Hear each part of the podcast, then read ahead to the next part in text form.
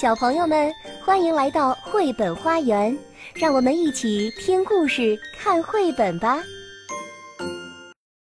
小朋友们，大家好！今天呢，由我非常善于搞怪的哈图叔叔给大家带来一个非常好玩的故事。这个故事的名字啊，叫做《我的爸爸真麻烦》，它是由美国的巴贝克尔写的文章，由于立琼翻译的。好了，精彩的故事。马上就要开始了。我的爸爸真麻烦，他的工作让人烦透了。他每天的工作就是对着打字机，不停的啪啪啪啪啪啪啪啪啪的打字。要不是这份工作，下班以后他就不会一直待在他的小屋子里鼓捣他的机器人了。他简直太入迷了，以至于忘了吃饭。这样。妈妈和我就必须给爸爸送饭，以免他会饿坏了肚子。因为那些该死的机器人，妈妈总是和爸爸吵架，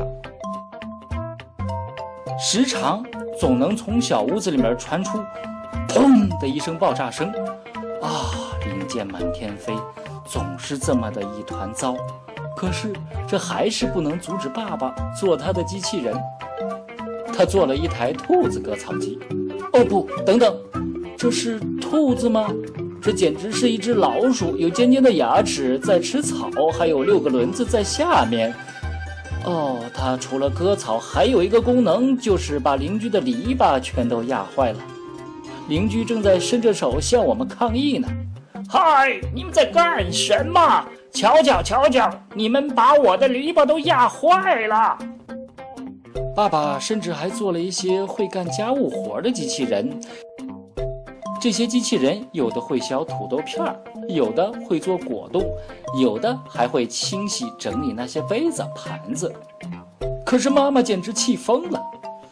爸爸又发明了一个想着法子哄弟弟玩的机器人。不过我觉得这个机器人似乎看起来有些危险，因为弟弟躺在里面。总感觉像坐了过山车一样，在家里面飞来飞去的。还有一个送老太太过马路的机器人，这个机器人为什么长得像坦克？上面还有一个喇叭，总是发出滴嘟滴嘟的声音，这样就确保车辆不会撞到老太太了。一个能让胖子快速变苗条的机器人。来了一个非常胖的阿姨，进了压缩机里面，出来的时候，她变得又瘦又小。哦，这简直是像压面条一样。还有一个会抓珠宝贼的机器人，那些戴满了珠宝的假手，突然之间就伸了出来，一下子抓住了偷珠宝的那个贼。还有整整的一支足球队，我和我的朋友们跟他们比赛过，他们从来都没有输过啊。这是我见过的最棒的超级无敌足球队。越来越多的人听说了爸爸的机器人，他们想让这些机器人上电视，因此把电视转播车都开来了。可是谁也没有想到，就在准备拍摄的档口，我的弟弟发现了遥控器，它可以遥控所有的机器人。弟弟摁了一下。爸爸的机器人就像发了疯似的冲上了街道。瞧瞧瞧瞧，那台兔子割草机正在追赶一名警察。老太太过马路的机器居然抢到了一个老爷爷帮他过马路。还有还有，史密夫香肠店的玻璃也被机器人都砸碎了，就连拉夫鲁夫鲁时装店的玻璃也被砸碎了。街坊邻居们惊恐着看着这一切，这场面简直是糟透了。为了拍好节目，我和我的朋友们费了好大的劲儿，才把机器人赶到了一起。我说：“约翰先生，你的机器人把我的玻璃全部打碎了，你看怎么赔偿我吧？”哦，等等等等，我们家的篱笆也是被他们的机器人弄坏的，该赔了吧？可怜的爸爸为此赔了很多的钱。一个非常非常有钱的人在电视上看到了爸爸的机器人。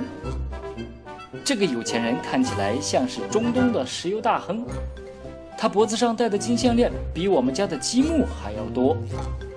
他骑了两只骆驼来到了我们家，像爸爸一样买了一个机器人，然后把所有的机器人全都绑到了骆驼身上。为此支付了很多钱给爸爸。妈妈简直开心极了。这个有钱人把机器人放到了亚利桑那州的大沙漠里，为此举办了一个私人展览。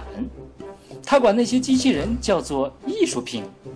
来参观展览的人简直是络绎不绝。